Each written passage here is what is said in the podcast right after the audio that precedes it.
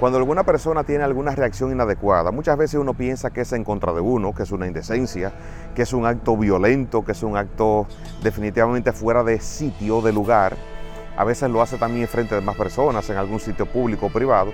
Sin embargo, yo creo que debemos de primero pensar en que esa persona no tiene paz interior en ese momento. Hay algo que lo mortifica, algo que se le va acumulando, que llega un punto en que explota y reacciona.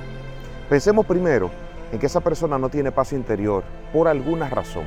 No pensemos de inmediato que es una persona indecente, que es una persona mala, que es una persona que tiene malas intenciones, porque no necesariamente es así. A todos nos puede pasar.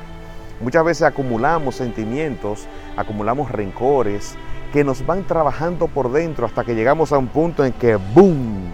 explotamos.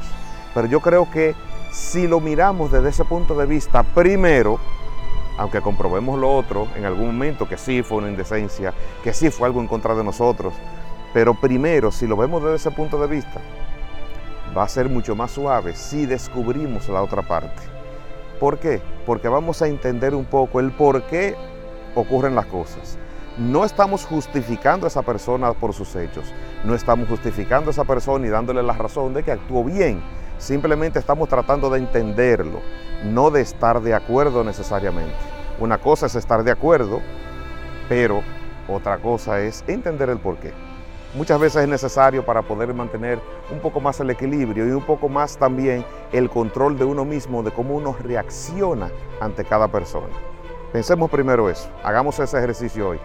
Siempre pensemos que alguien que actúa de una manera inadecuada tiene poca paz interior en su interior mostremos más bien preocupación y no la ataquemos.